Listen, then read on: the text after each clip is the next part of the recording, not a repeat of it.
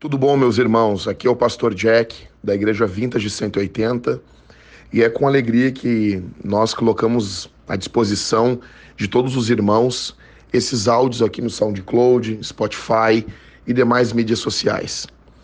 pastor Leon, da Igreja Assembleia de Deus, aqui em Porto Alegre, esteve falando para as nossas esposas e irmãs da nossa igreja no último encontro de mulheres, na Casa Vambora, aqui na nossa igreja. Acontece que o áudio ele não ficou muito bom. Ele ficou, não, ele não pegou direto da mesa, ele ficou com muita ambiência e nós estávamos em dúvida em postar ou não o áudio devido à qualidade da gravação. Mas achamos por bem postarmos. Então, o áudio que vocês vão ouvir a seguir, ele não está na melhor qualidade que nós podemos proporcionar. Mas acreditamos que às vezes um pouco de boa vontade da nossa parte nos ajuda a pegarmos a essência do Evangelho, que é o conteúdo, a mensagem do próprio Jesus. Então, compartilhe, ouça, esteja atento e mais uma vez pedimos perdão pela qualidade do áudio e vamos estar trabalhando aí nos próximos áudios, nos próximos podcasts, gravações, enfim. Tá bom? Um abraço, fiquem com Jesus. Boa tarde, minhas irmãs. Graça e paz a todos.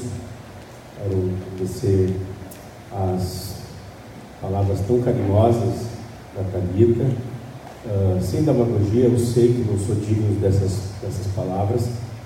E louvo ao Senhor pela vida dela, do Jack, pela vida dessa igreja. E que o Senhor possa, de alguma maneira, usar uh, a nossa vida hoje para abençoar a vida de vocês. Eu penso que é um grande desafio falar sobre esse tema piedade, porque a gente pode falar desse tema e uh, sobre o que significa uh, ou coisa parecida e parece que a gente que fala sobre esse tema está em outro patamar. Normalmente é assim. Você vai falar sobre a vida de oração, vamos falar da vida de, de, de santidade, de piedade, Normalmente parece que aquela pessoa que está falando está num nível assim que quase que inatingível. Que Deus me guarde de falar o que nós vamos falar e pareça isso, não é. Então, enfim, alguém falando que sobre esse assunto e você rápido uh, nas minhas palavras e espero que o Senhor possa instrumentalizar tudo que eu vou dizer aqui. Hoje pela manhã, eu fui cortar o cabelo para não assustar as irmãs. E corto o cabelo há quase 30 anos no mesmo lugar. E na frente da do cabeleireiro abriu um negócio de conserto do celular. O rapaz, olha, quem está trabalhando tu conhece. Ele falou o nome, disse, é mesmo, vou lá. É, alguém que eu ganhei para Cristo na caminhada há um tempo atrás. E me viu, a gente começou a conversar. É, eu vou falar da minha falta de piedade na adolescência.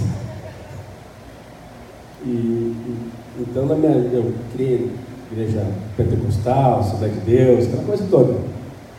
E o sistema bem legalista, então, jogar futebol era pecado para mim. Então, eu tinha dificuldade de ser alguém firme na fé, porque eu tinha uns amigos do Rubem Berta que a gente jogava bola e era difícil permanecer na igreja. Afetava a santidade de Deus jogar bola. E isso me entristecia. Então, eu tive minha adolescência, até meus 14, 15 anos, um período de muita inconstância na fé. De muita inconstância e evangelizava os guris que jogavam futebol, entre eles esse rapaz que eu fui ver no estabelecimento que ele trabalha agora de conserto do celular. E ele olhou para mim assim, ô oh, meu pai na fé. Foi lindo ver o Senhor salvando ele, simpatizando, aquela coisa toda. E nós se abraçamos, choramos. Assim, cara, tu está até hoje na igreja. Eu me lembro que. Lembro do dia, eu tinha uns 13, 14 anos o dia que tu falou para mim que tu nunca mais ia andar com a gente, que tu nunca mais ia estar na igreja, eu falei, vê na igreja. Assim, é, eu me lembro desse dia também. E quando eu estava conversando, eu conversando com ele, eu me lembrei dessa tarde, que eu ia falar sobre isso, sobre piedade.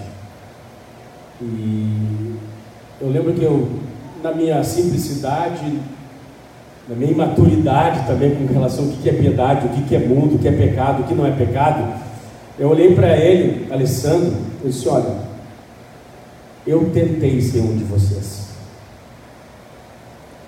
Eu tentei viver como vocês. E ele chorando hoje pela manhã, assim, eu lembro disso. Mas eu não consegui ser um de vocês. Eu nasci, eu fui escolhido para servir a Deus e servir a igreja. Isso há mais de vinte e poucos anos atrás eu falei isso para esse rapaz. E hoje eu lembrava dele, conversava com ele, fazia muito tempo que eu não via ele. E piedade é isso, meus irmãos. Piedade é fazer o que nós não conseguimos fazer por nós mesmos. Piedade é literalmente ter uma nova vida,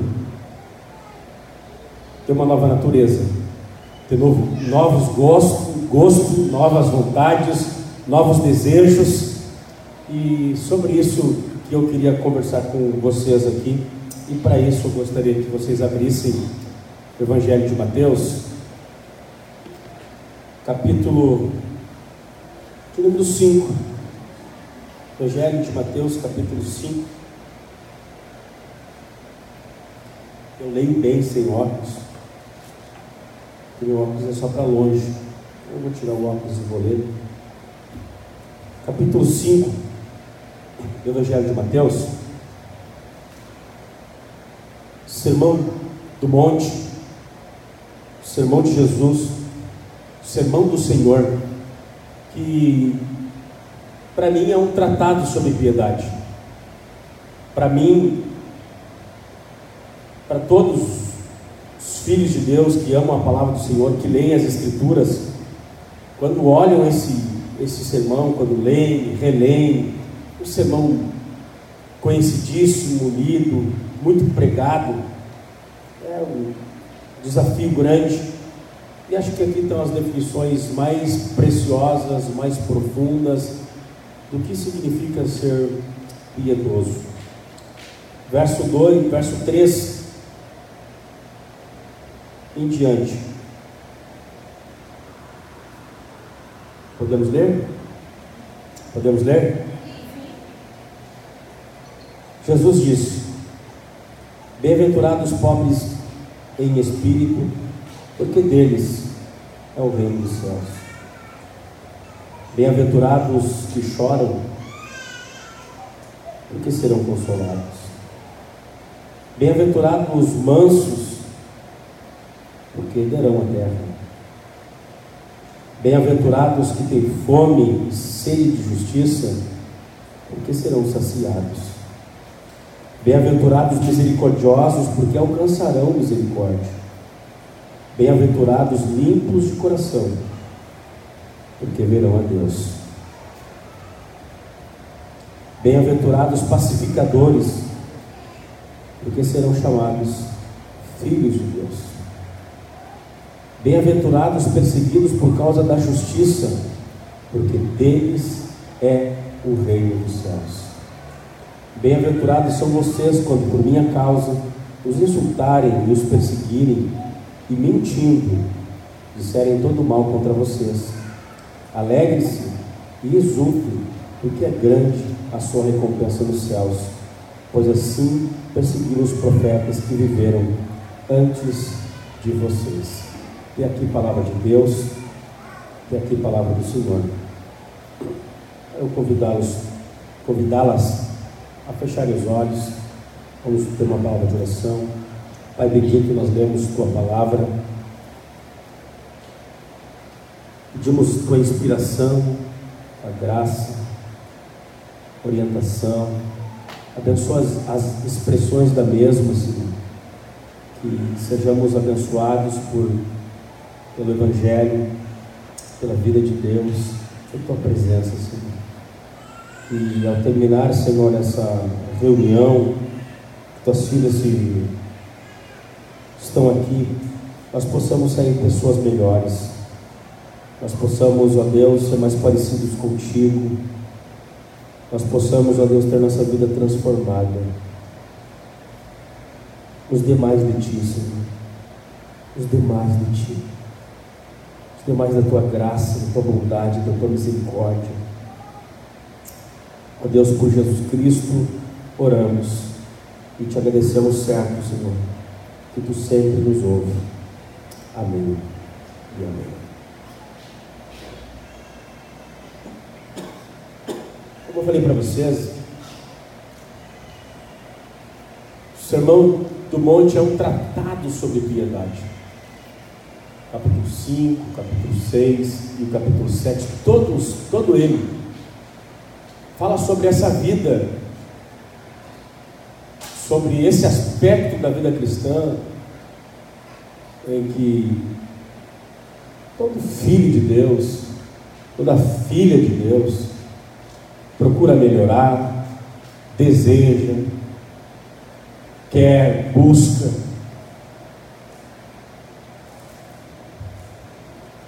E a gente pode ver aqui rapidamente,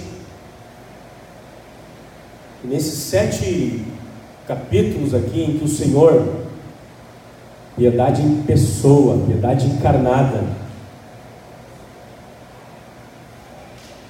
nos ensina sobre a vida piedosa, a gente vê nesses capítulos aqui, do verso que nós lemos, o verso 13 até o verso de número 13,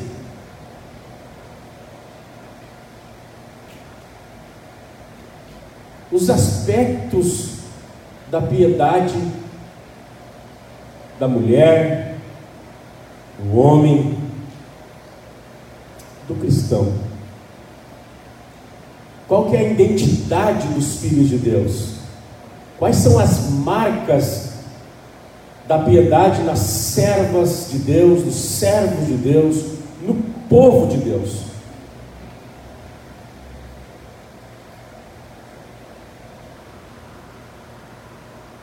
Talita estava falando aqui da dificuldade de achar pastores sérios, pastores que conseguiram vencer algum tipo de pecado inadmissível para os ministros de Deus. Mas a ética, a piedade, a conduta de um pastor é a mesma de qualquer outro filho de Deus. Não se exige nada mais e nada menos na questão de piedade dos filhos de Deus do que se exige de um pastor. Os requisitos para ser pastor são diferentes, são distintos em outras áreas: ensino, liderança, bom senso, entendimento, entender sobre igreja, dom espiritual. Mas na questão da piedade, meus irmãos, Deus não exige dos pastores nada mais, nada menos do que ele exige de qualquer outro filho de Deus. Chega a ser assustador ouvir a, a, essa busca da Talita e pior ainda a dificuldade de ela encontrar no púlpito homens que não consigam ser crentes. Mulheres de pastor que não conseguem apenas responder para a vida como deve ser, a vida deve ser respondida, como filhos e filhas de Deus, nada mais e nada menos. Verso de número 13 ao verso de número 13 fala-nos dessas, e eu vou falar sobre isso hoje. Mas antes eu queria dar uma introdução geral de, do Sermão da Montanha para vocês. Em pouco tempo ainda disse, né? em pouco tempo, a Thalita deu uma risada lá, duvido. E a Daniela disse, duvido e é dó. Então do verso 13 ao 13 fala então da identidade, das marcas da piedade, daquilo que identifica um salvo, uma salva, um filho, uma filha de Deus. Do verso de número 13 até o verso de número 16, nós temos cristão, sua vida piedosa com relação à sociedade, com relação ao mundo. Vocês são luz do mundo, sal da terra. Do verso de número 17 até o verso de número Até o final do capítulo, o verso de número 17, então o Senhor passa a dar explicações, ilustrações de como essa vida de piedade deve ser vivida. Do verso 17 até o verso de número 20, ele fala, ilustrando como é que a piedade é vivida com relação à palavra, à lei de Deus. Outro exemplo, do verso 21 até o verso número 26, ele fala com a piedade com relação à vida do outro, fala sobre o homicídio, sobre a ira, sobre a raiva. Do verso de número 27 até o verso de número 30, Jesus fala da piedade com relação ao sexo oposto. Ele fala sobre adultério, sobre a impureza sexual, Jesus falando da nossa vida com relação aos outros, com relação à sociedade, de forma mais ilustrativa, dando exemplos práticos. Do verso de número 31 até o verso de número 32, ele fala então da piedade com relação ao divórcio.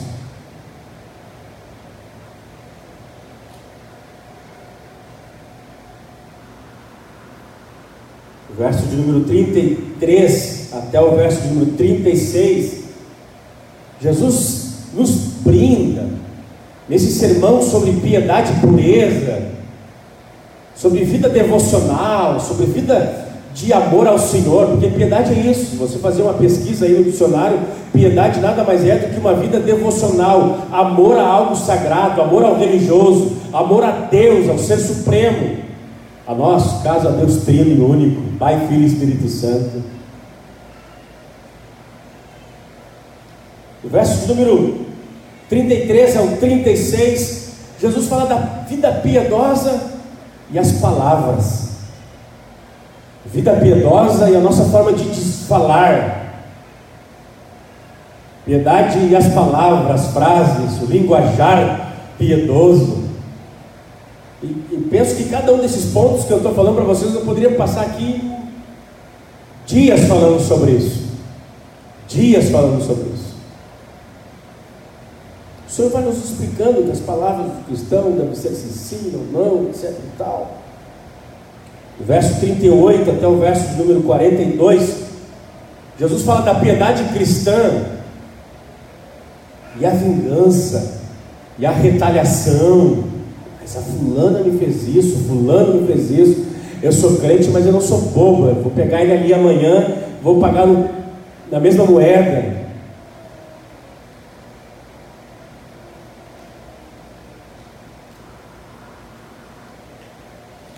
Termina o capítulo 5 falando da piedade com relação ao, ao próximo. É interessante que o próximo aqui não é apenas os amigos, Jesus fala que é os inimigos capítulo 6 do Sermão da Montanha, todo ele, todo o sermão, todo o capítulo 6, perdão, todo o capítulo 6, a piedade diante de Deus, vida de oração, jejum, esmolas.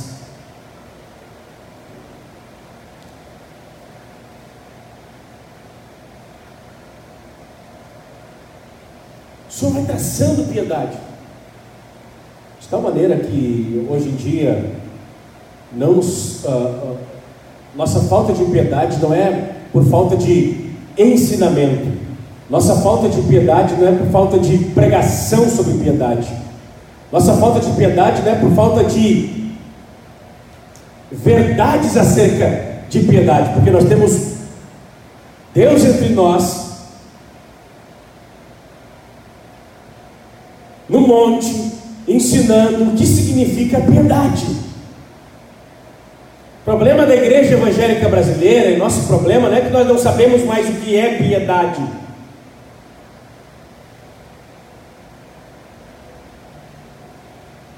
E tem as, livros, e tem pregações, e tem sermões. Desses três capítulos já fizeram enciclopédia sobre esse sobre assunto. Mas o que é triste é que quanto mais se fala, menos se tem. Normalmente as pessoas acham que piedade é coisa que você deve fazer. Ah, piedoso. Eu fico investigando a minha vida para ver onde eu estou. Ele faz alguma coisa, desabora. Ou ele faz alguma coisa que aprove que ele é um alguém digno. Ser chamado piedoso. Antes de mais nada, eu gostaria de explicar a vocês que piedade não é o que você faz ou deixa de fazer. Piedade é aquilo que você é. Jesus diz: Bem-aventurado é o humilde, bem-aventurado é o que chora, bem-aventurado é aqueles que, que têm fome e sede de justiça. Piedade é o ser da pessoa, não o que você faz.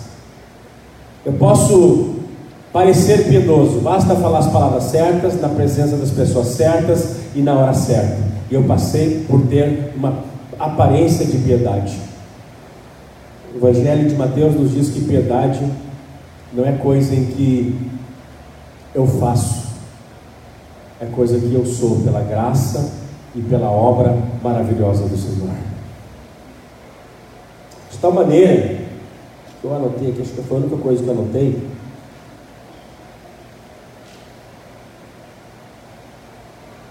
Que J. Packer vai falar assim sobre piedade.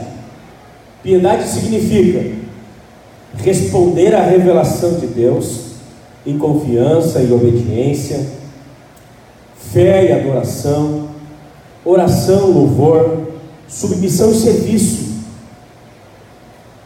Piedade é responder à revelação de Deus.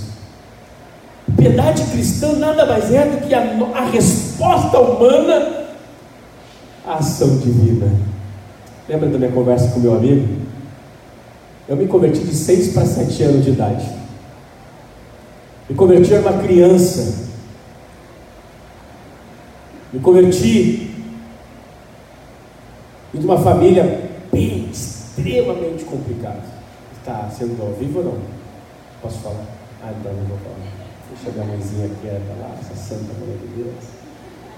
Mas eu vim de um lar muito complicado, extremamente dominado pelo pecado. Hoje eu tenho 39 anos de idade. Nunca, nunca, uma vez sequer, meu pai disse te amo para mim. Uma vez sequer, a minha mãe nunca me disse um feliz aniversário.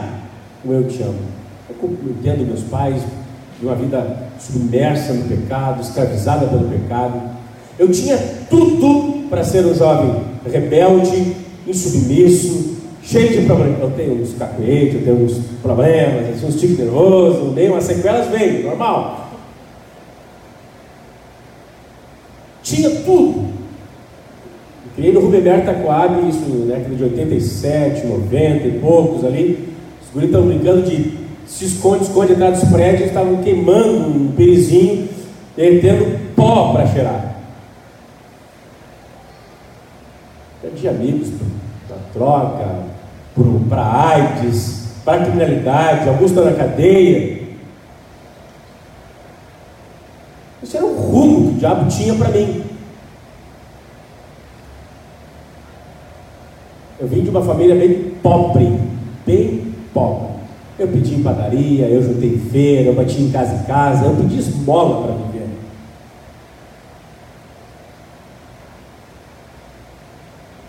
Andramara, minha colega da primeira série, passava a vida, o dia todo na casa dela para ter o que comer. Eu filava o café da manhã, à tarde à noite. Um ambiente totalmente diferente do que eu vivia. O tratamento das pessoas ali era diferente. Havia piedade naquele lar, porque aquele lar era de discípulos e discípulas de Jesus de Nazaré. Depois que eu passava o dia todo com eles, eu ia para casa, no finalzinho da tarde, eles iam para a igreja. Um pai calmo, uma mãe calma, gente amorosa, tinha alguma coisa naquela família que não tinha na minha. Eu era primeira série, seis para sete anos de idade. Um dia elas chegaram assim, ô meu, tu ir na igreja com a gente? E eu lembro como se fosse hoje. Eu nunca vi nada, nunca vi nada. Nunca vi anjo, nunca vi os céus abertos, eu nunca vi nada. Mas de seis para sete anos é como se fosse, não tem que eu vi os céus abertos. É como se o céu estivesse aberto, alguma coisa vinha, descia sobre mim, e o meu coração aquecia, e as lágrimas voavam do meu rosto, e eu chorava de alegria, um prazer indizível na minha alma. O amor que o pai não deu, que a mãe não deu, que aquela paz que não havia. Meu pai e minha mãe brigavam de segunda a segunda. Quebrava, quebrava, alcoolizado. Era uma, uma coisa horrorosa assim.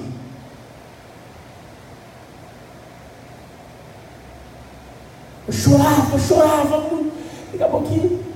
Aí do nada, você sabe como é que é o ambiente pentecostal, né? marchando, tomando minha cabeça assim, 30 anos atrás. É o pai dessa criança, a mãe dessa criança? Não, o pai não são crentes, estão com nós, estamos visitando. Assim. assim diz o Senhor. Eu levantaria essa criança no ministério da palavra, vai pregar a palavra assim, assim, assim.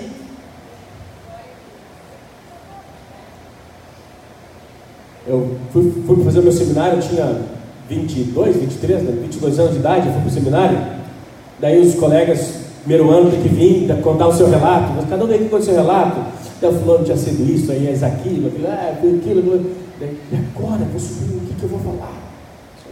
Eu não fumei, não bebi, eu não matei ninguém.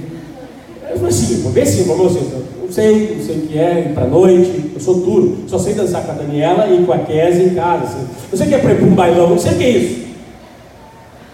Só o negócio é o seguinte. Eu tinha seis para sete anos de idade, eu entrei na igreja e eu conheci o Senhor Jesus. Eu falo sobre amor de Deus não porque eu li num livro. Eu ainda quando era muito criança, esse amor se revelou a mim. Depois eu fui ler nas escrituras, comecei a entender Espírito Santo, alegria, gozo. Hoje entendo, mas antigamente eu não sabia o que era isso. Só nunca fui isso, nunca fui aquilo, mas eu conheci o Senhor e Ele mudou a minha vida. E eu estou nos caminhos dele até o dia de hoje, para a glória do nome do Senhor Jesus. Piedade é uma resposta. Piedade é uma resposta humana à ação divina. Capítulo 7, concluindo aqui, apenas forma geral aqui de falar do sermão de montanha. Então nós temos a piedade sobre o escrutínio divino. Deus nos olha as nossas ações, as nossas atitudes. Em casa você leia com esse prisma. Que grande tratado sobre piedade. Se você precisa crescer, se você precisa amadurecer, se você precisa uh, entender isso, leia, leia o sermão, o sermão da montanha. Eu gostaria de chamar a sua atenção de novo lá nos textos que eu, nós lemos. Piedade é uma resposta. É uma resposta. E, depois, quando a gente vai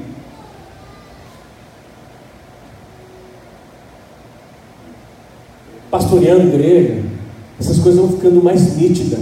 É horrível fazer um não cristão amar ao Senhor. Dá muito trabalho. O coração pastoral, não desconfie de ninguém, tu quer, tu quer todo mundo no céu. Aí tu fica às vezes quase que três anos a mesma pessoa, a pessoa está dando obras visíveis no céu, estou aqui, nem sei porquê. Tem vontade de quase se matar, cara. Fulano não ama Deus. Ele faz visita segunda, terça, quarta, tu faz estudo bíblico, tu ora, tu jejua por ele, mas ele não vai, não engrena. Aí os pais nos procuram, ah pastor, como é que eu faço para o meu filho se converter? Como é que eu faço para minha filha se converter? O meu marido se converter? Ó, filha, entenda. A primeira coisa que você tem que fazer, entenda que você não pode convencer ninguém. Isso é uma obra do Senhor. Ninguém pode, é apenas o Senhor. Às vezes eu vejo mães, eu vejo esposas, ai, preocupadas. Ah, ah, tem uma preocupação normal, desculpa, eu quero também suar aqui que o cara ah, vive numa vida de confiança. Não, a gente se preocupa, mas às vezes as pessoas quase que se culpam sobre si. Você é uma filha, só ora pelo teu esposo, jejua por ele e pregue para ele. Só isso. Os pais tendo, ai meu filho. Se o Senhor não abrir o coração dele, todo esse teu frenesi é inútil. É inútil. Piedade, então, já de cara, assim, que eu falei lá para o meu amigo no começo, piedade é uma resposta de Deus. Pensa num garoto que forçou. Eu forcei a barra para fugir do eterno. Eu queria ser mundano. queria ser mundano para jogar bola. Deus entende o nosso tempo de ignorância, de maturidade. Mas também a igreja falava que aquilo era ser mundo para mim, imagina? Hoje nossa igreja a gente joga bola. Fecha parênteses. Nós não podemos discutir jamais sobre os princípios e valores do caráter piedoso registrado no Sermão da Montanha ao não regenerado. Nós não podemos tratar sobre esses princípios ao não regenerado. É impossível, é inadmissível. É um erro pedir que alguém que ainda não nasceu de novo seja piedoso. Eu vou dizer mais ainda para vocês. Esperar conduta cristã da parte de alguém que ainda não nasceu no alto é heresia. Anota aí, você gosta de fazer anotação. Esperar conduta cristã da parte de alguém que ainda não nasceu do alto é heresia. Você não pode fazer isso. A essas pessoas não adianta pregar sobre princípios e valores. Essas pessoas você tem que pregar o arrependimento, apresentar a cruz de Cristo, olhar, ensinar eles a olhar ao Salvador como meio caminho para ter uma vida nova, plena em Jesus de Nazaré. O suposto, meus, minhas irmãs, gostaria de falar aqui especificamente do versos 3 ao 13 sobre a piedade que Jesus nos ensina, caráter, as qualidades da piedade cristã estão registrados nas bem-aventuranças. Bem-aventurado os pobres de espírito, porque deles é o reino dos céus. Normalmente as pessoas leem essa, essas bem-aventuranças como se fossem promessas. Feliz são os pobres, porque eles, porque deles é o reino dos céus. Seja pobre de espírito e você vai ter um lugarzinho nos céus. Normalmente as pessoas veem isso como se fosse uma promessa. As bem-aventuranças não são promessas. Faça isso e você ganha aquilo. Não, não são. É uma descrição. Jesus está descrevendo a identidade dos homens e das mulheres cuja a vida foram tocados pela mão dele, pela graça dele, pela salvação dele, receberam a vida nova e agora eles têm, eles são felizes. Ele só está descrevendo: felizes, piedosos são os pobres de espírito. Pobre aqui não tem nada a ver com riqueza, tá bom? O texto está dizendo: pobres de espírito. A piedade cristã, em primeiro lugar, é essa, esse sentimento de pobreza espiritual em que você abre mão de toda autoconfiança, de toda independência, e você olha em Deus como a única fonte de vida, satisfação, alegria e contentamento. Bem-aventurados pobres de espírito.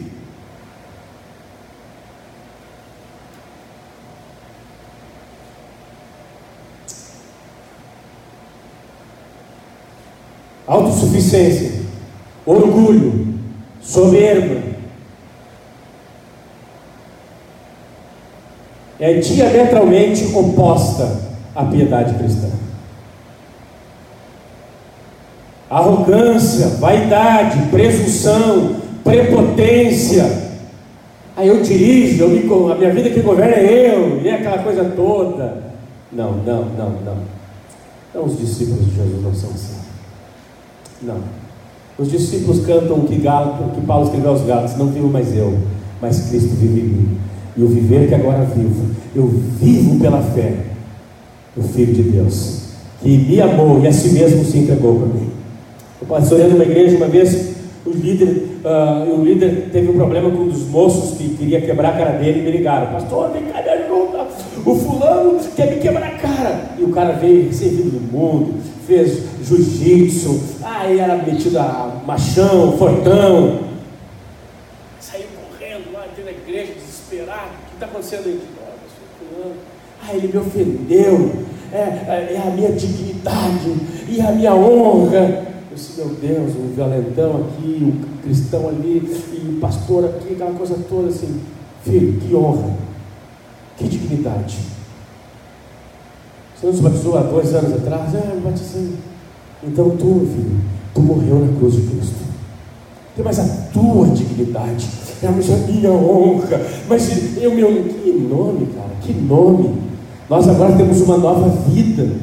Quem vive a vida cristã tem que entender que piedade exige isso. Não é a, a abolição da identidade, não é isso, não vai ser abolido. Sua identidade agora ela está unida à pessoa bendita de Jesus Cristo, nosso Senhor. Bem-aventurados pobres de espírito. Segundo lugar, bem-aventurados que choram. Os que choram. É interessante que parece que nas escrituras tem um negócio meio que prazer na tristeza, né? Parece, só parece. Paulo, quando escreve aos Romanos capítulo 5, diz: Eu, porém, me alegrarei nas tribulações. Mas quando eu li isso, meu Deus, eu me assustei. Que coisa, que coisa é essa? Que religião é essa, tio? Todas as tribulações e todas as tristezas, por si só, elas não produzem nada de bom.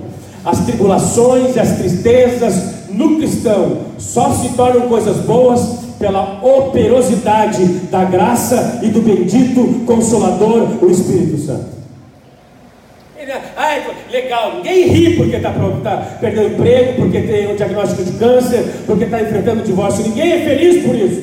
Tire isso da cabeça. Mas isso se torna uh, na mão do nosso Deus meios de graça para nos aperfeiçoar, mas isso é uma obra dele, por si só é horrível.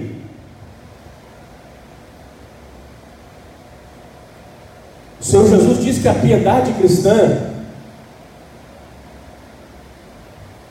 ela tem essa marca, bem-aventurados que choram, que se entristecem. E aqui é tristeza e choro, né? Melancolia por melancolia. Aqui é aqueles que choram por seus pecados, choram por suas fraquezas, suas fragilidades. Aqueles que olham as Escrituras como espelho e vê que não são o que deveriam ser e lamentam diante de Deus: Deus, eu não sou a esposa que eu deveria ser, eu não sou a mãe que eu deveria ser, eu não sou uh, a irmã que eu deveria ser, eu não sou a filha que deveria ser, e lamentam, lamentam e choram, Senhor, preciso uh, da tua graça, me ajuda. A piedade cristã exige humilhação diante de Deus, quebrantamento diante de Deus, que choram por seus pecados, por suas iniquidades, e não estão satisfeitas em si mesmo, mas também choram pelo pecado dos outros.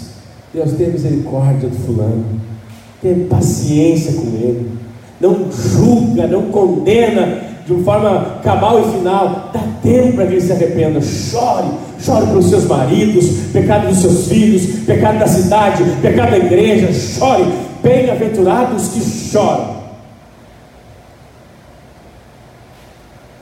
O Senhor Jesus nos ensina a ser piedosos, sermos pobres, sermos chorão, não no sentido que ele tem na mente dele, e que ele apresentou no Evangelho. Terceiro lugar, verso 5 de Mateus 5 diz: Bem-aventurado os mansos, porque darão a terra. Em épocas que todo mundo quer exigir o seu direito, reivindicar, todo mundo está reivindicando, irmão. Época da reivindicação, época das manifestações, todo mundo quer dar pitaco sobre tudo, todo mundo reivindica a verdade, todo mundo quer reivindicar aquela coisa toda, ninguém Ninguém, ninguém sabe ficar quieto mais. Ninguém sabe sair no prejuízo. Vou fazer uma série lá na minha igreja sobre isso. Crente sai no prejuízo. Os cristãos saem no prejuízo. Cristão não pagam o mal com o mal. Cristão pagam o mal com o bem. Vou falar sobre isso. Tá aí. Uma coisa boa de se falar. Necessário de se falar. Bem-aventurados mansos a ideia aqui no original, a palavra manso no original, é literalmente, meus irmãos, domesticado. Alguém que teve a sua natureza tomada, governada, submissa, controlada. O Senhor faz isso conosco. Bem, a piedade cristã é isso. Você lembra que você é aquela, aquele iracundo, aquela iracunda crônica, azedo, é um azedume de natureza. Mas foi batizado no vinagre. Mas tem vocação para vespa, né, cara? Dá ferroada em tudo. Piedade cristã, o Senhor Jesus diz: bem-aventurados mansos, aqueles que foram domesticados, amoldados, vou dizer um termo aqui, adocicados. Isso é piedade cristã. Como é que vai exigir isso do ímpio? O que você vai exigir das pessoas que não conhecem o Evangelho? Nunca. A polêmica, vocês sabem, não ia brigar agora com porta não sei da onde, aquela coisa. Os caras querem o quê? Querem o quê?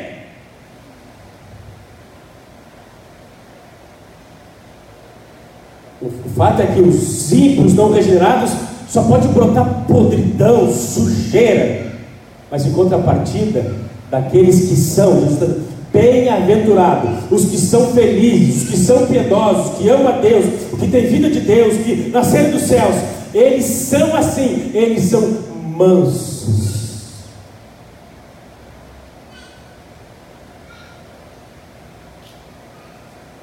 Eles suportam eles suportam a oposição, o ataque. Eles suportam. Uma vez chamado irmã, pastor, você é da igreja porque está acontecendo isso, isso, isso. Eu disse, bem-vindo, filha. Essa é a escola de Jesus. Bem-vindo. Ah, não me compreende, fala mal de mim. Bem-vindo à escola de Jesus. É o filho de Deus. Chamaram de Beuzebu. E ele, quando está na terra, diz: olha, se fizeram isso com lenho verde, imagina com lenho seco. Pessoal, o discípulo é maior do que seu Senhor. Se fizeram me, matar, me maltrataram a mim, se uh, me perseguiram, se me difamaram, se me caluniaram, tu acha que tu vai ser aplaudido pelo mundo? Não vai. Não vai, não vai, não vai. Paulo diz assim: todos os que querem viver piedosamente padecerão perseguições. Te assusta, te assusta se a tua vida cristã é uma vida que às vezes a, tira apenas aplauso daquelas pessoas que odeiam o Evangelho. Eu sei que a gente tem que alcançar a cidade, a gente tem que alcançar a cultura, a gente tem que alcançar o mundo, eu sei disso. Mas a custa do quê? Essa é a pergunta. O Senhor Jesus vem e nos diz assim: bem-aventurado os mansos, aqueles que conseguem suportar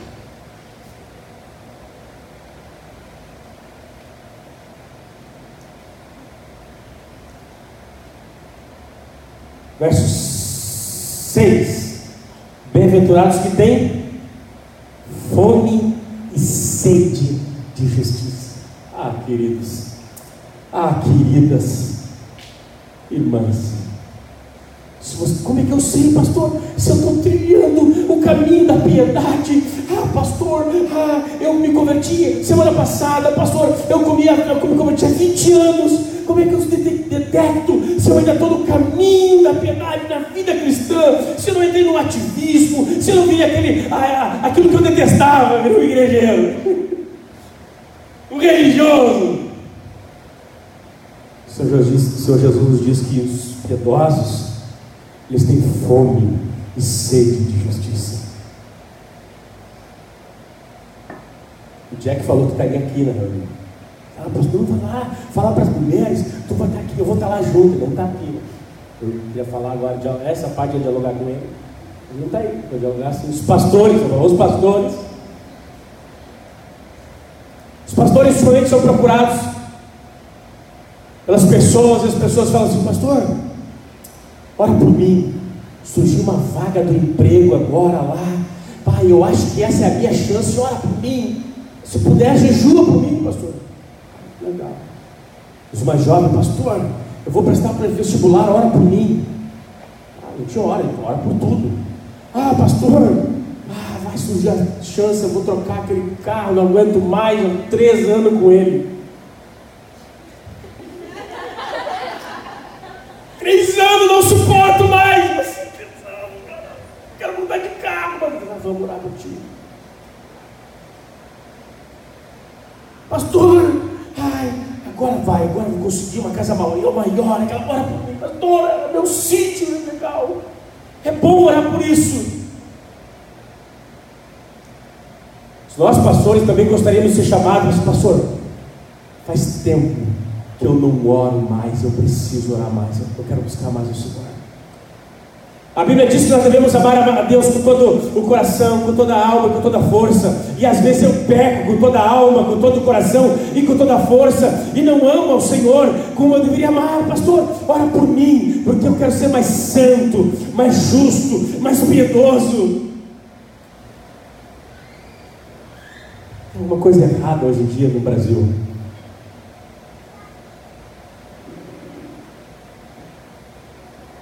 Eu sei que eu estou no caminho da piedade, pastor.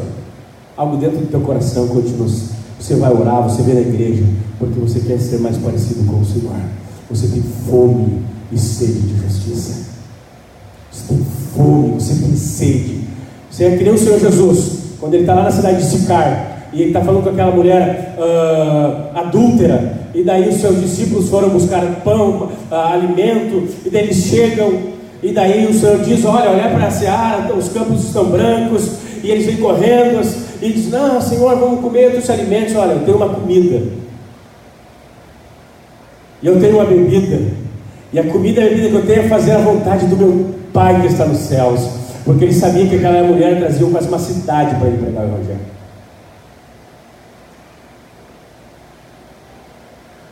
Você tem fome e sede para que tudo que você faça faça segundo a vontade do Pai. Isso é ter fome e sede de justiça, é fazer o que Deus quer que seja feito.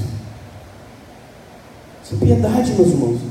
Os caras trocam de emprego, as pessoas trocam de trabalho, trocam de igreja sem orar. Estão fazendo as coisas. Fome e sede de justiça. Verso 7: Bem-aventurados misericordiosos, porque alcançarão misericórdia gente misericordiosa. A piedade tem a ver com misericórdia, bondade. Gente que olha, sem aquele olhar de olhar por cima. Gente sensível. A lágrima do outro, a dor do outro, o choro do outro, a necessidade do outro. Quando nós, como filhos de Deus, conseguimos ver dor, sofrimento, choro, sem se sensibilizar, sem se sensibilizar, uma coisa está muito errada conosco. E uh, especialmente no mundo em que nós vivemos, cheio de ódio, cheio de raiva, cheio de uh, crime, cheio de morte, parece que a gente vai se, uh, se acostumando e essas coisas vão nos endurecendo. A piedade cristã vai contramão dessa forma de viver e de existir. A piedade exige misericórdia.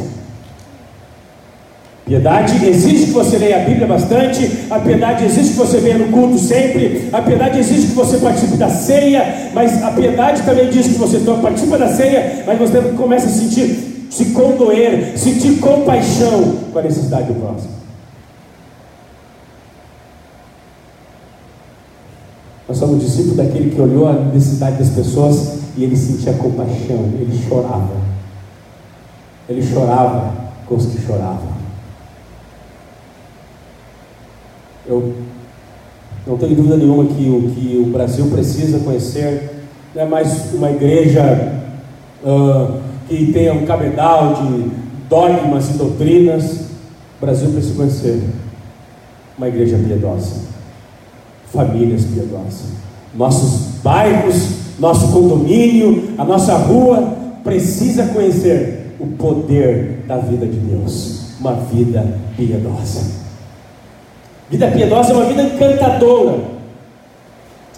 Verso número 9 diz: Bem-aventurados pacificadores.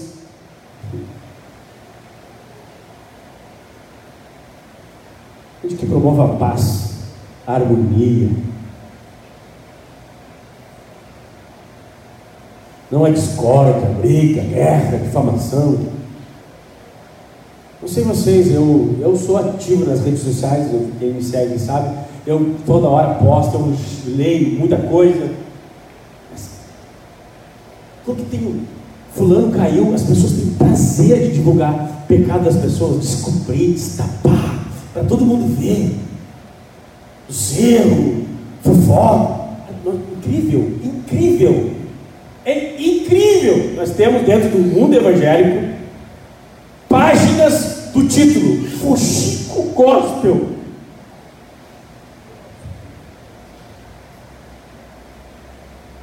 Piedade da instituição.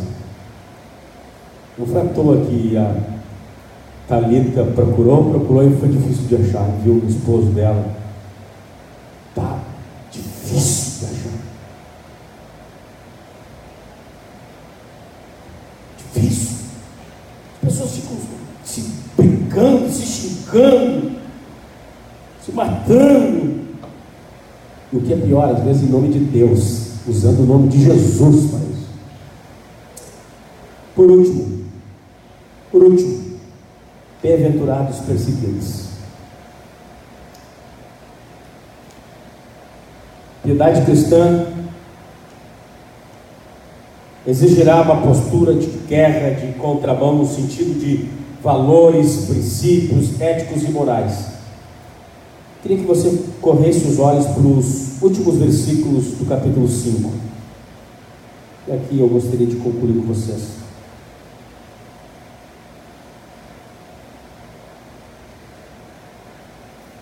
verso 48. Porque se vocês amam aqueles que os amam, que recompensa terão? Os publicanos também não fazem o mesmo? E se vocês saudarem somente os seus irmãos, o que é que estão fazendo demais? Os gentios também não fazem o mesmo?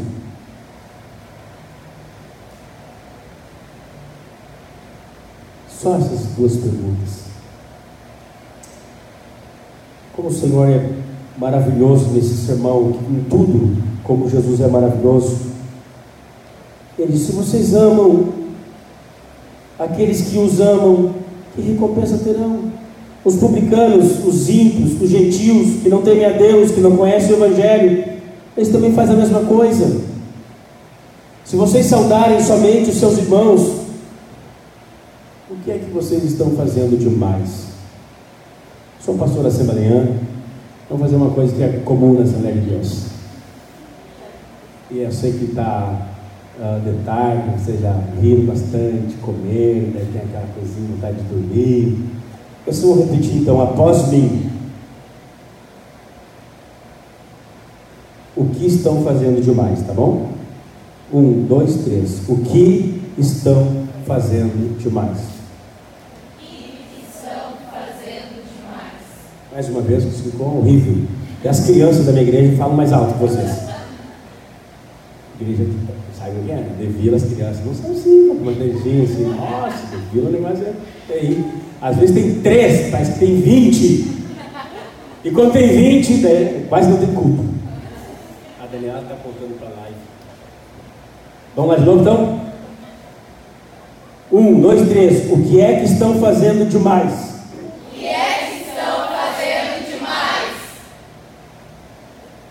Eu gostaria de chamar a atenção para essa frase, porque isso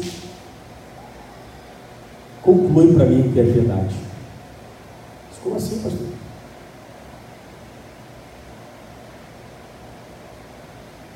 O que, que vocês fazem a mais? Os não crentes, eles casam. As crentes também casam. Os não crentes, eles têm filhos. As crentes também têm filhos. As não crentes trabalham. Os crentes também trabalham. O que o Senhor Jesus está fazendo essa pergunta é o seguinte: ó, tem coisas que somente os filhos de Deus podem fazer. Os ímpios fazem coisas, algumas coisas que os crentes fazem. Os ímpios, não crentes, fazem coisas que os crentes fazem, mas tem coisas que crentes fazem nenhum ímpio pode fazer. E eu quero concluir dizendo que essa coisa é ter uma vida de piedade. O que é vida cristã? Se não é aquilo que só nós podemos fazer. Aleluia. Quem é que pode tomar um tapa no rosto e dar a outra face? Quem é que pode orar e amar quem está lhe perseguindo? Quem? Piedade. Piedade é a vida de Deus na nossa vida. Não é o que nós fazemos, é o que somos, é aquilo que Deus fez em nós.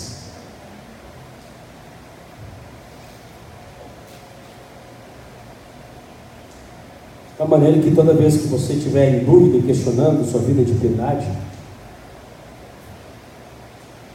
você olha para o capítulo 5, especialmente verso 47 e 48, e diz: O que, que vocês, Jesus pergunta, o que vocês fazem a mais? O que, que vocês fazem diferente? O que só vocês, santas, filhas de Deus, podem fazer? amar como Jesus amou, andar como Jesus andou, viver como Jesus viveu. Piedade é a vida de Deus em nós. Que Deus abençoe cada um de vocês. Que Deus possa ter pego essas palavras simples, nada de novo, não foi nada de novo que vocês não sabem e possa produzir vida e piedade na vida de vocês, na nossa vida. Como eu falei para vocês, não fosse piedade como alguém tivesse longe, ah, cheguei no patamar. Nós precisamos disso. Quero convidá-las a uh, fechar os olhos, curvar a sua fronte, nós vamos orar ao Senhor.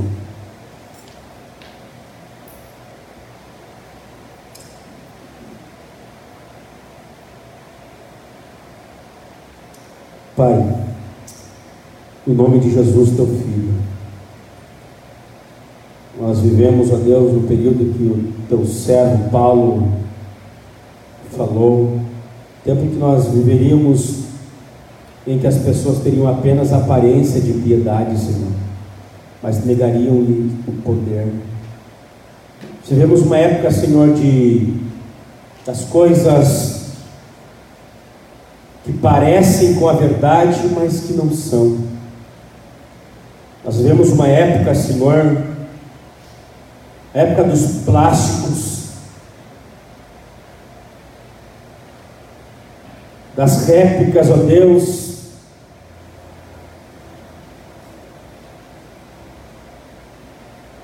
de objetos, ó Deus, que representam outros de forma tão real, forma tão próxima, Senhor. Mas nós te pedimos, meu Senhor, nós queremos viver a tua vida, Senhor, como a tua vida tem que ser vivida. Enche o nosso coração, ó Deus, a tua pobreza, tua pobreza, Senhor. Enche-nos, ó Deus, com que o apóstolo Paulo diz: a tristeza segundo Deus, a tristeza, Senhor, que gera arrependimento, mudança e transformação. Pai bendito, temos uma época em que as pessoas reivindicam, brigam, lutam, Senhor, por seus direitos, sua fama, glória, honra, seus egos, ó Deus, inflamados, guerreiam, Senhor, cada qual querendo se impor sobre o outro, Senhor. A tua palavra nos diz que os mansos, os pacificadores, ó Deus, esses são bem-aventurados e felizes. Nós vivemos uma época em que a piedade, ó Deus, está extinta. Nós vivemos uma época, Senhor, em que a piedade, ó Deus, está em extinção. é rara, Senhor. As tuas filhas estão nessa tarde aqui. Nós estamos aqui essa tarde, Senhor, sabendo que é possível viver uma vida na tua presença pelos méritos de Jesus, nosso Senhor. Sabemos, ó Deus, que é um caminho maior, é um caminho excelente, é um caminho, Senhor, que tu abriu, conduziu, e tu, ó Deus, nos dá poder para viver nesse caminho, Senhor. Mortifica os nossos corações, mortifica as nossas naturezas. Ah, Senhor, se preciso for domar, venha domesticar, venha adoçar, ó Deus, a nossa vida com a vida de Deus. Pai Celestial, Estamos em tua presença, Senhor, oração, quebrantados diante de ti. Ajuda-nos, ó Deus. Ajuda-nos, ó Deus. Ajuda as tuas filhas que vieram essa tarde para falar e conversar sobre esse tema. Tu sabe onde elas são fortes, tu sabe onde elas estão fracas, tu conheces as suas necessidades, ó meu Senhor. Toca onde eu não posso tocar, Senhor. Faz o que eu não posso fazer, meu Salvador. Ajuda as tuas filhas que, ó Deus, teus filhas sejam conhecidas por sua vida de justiça, de santidade, de modéstia, de temperamento, Senhor, para a glória do teu bendito nome. Que o teu nome seja glorificado, Senhor, na vida das tuas filhas, na forma que elas são esposa, na forma que elas são filhas, na forma que elas são mães. Ó Deus, eu te peço que tu abençoe a vida delas, Senhor. Que tu continue falando aos seus corações, que elas possam viver de tal maneira, Senhor tal maneira, Senhor, que o mundo, ó Deus, olhe para a vida delas e se encante, Senhor. Suas amigas, seus parentes, seus colegas de trabalho, olhem para a vida de, delas, meu Senhor, e se encante por essa vida, ó Deus, cristã, que é uma vida marcada pela vida de Deus, uma vida de piedade, uma vida de justiça, uma vida de retidão, uma vida, Senhor, que só pode ser vivida pelos filhos e pelas filhas de Deus uma vida que só pode ser vivida pela habitação, pelo domínio do Teu Santo Espírito, Senhor. Pedimos a Deus, enche-nos mais da Tua presença, enche-nos mais de Ti, Senhor. Ó Deus, eu oro junto com as minhas irmãs aqui essa tarde.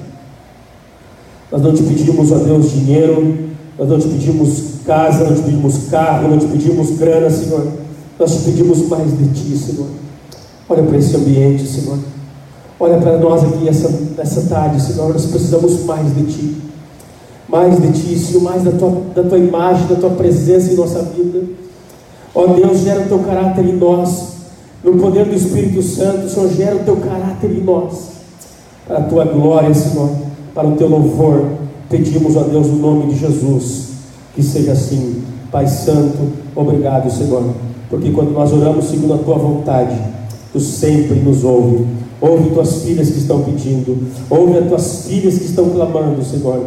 Pelos méritos de Jesus, pedimos a Deus que tu venha mudar, transformar suas vidas. Que cada uma que está aqui essa tarde, Senhor, seja mais moldada, mais transformada à semelhança do teu filho Jesus de Nazaré. Pedimos ao Pai, no teu santo nome, que seja assim. Amém. E graças a Deus.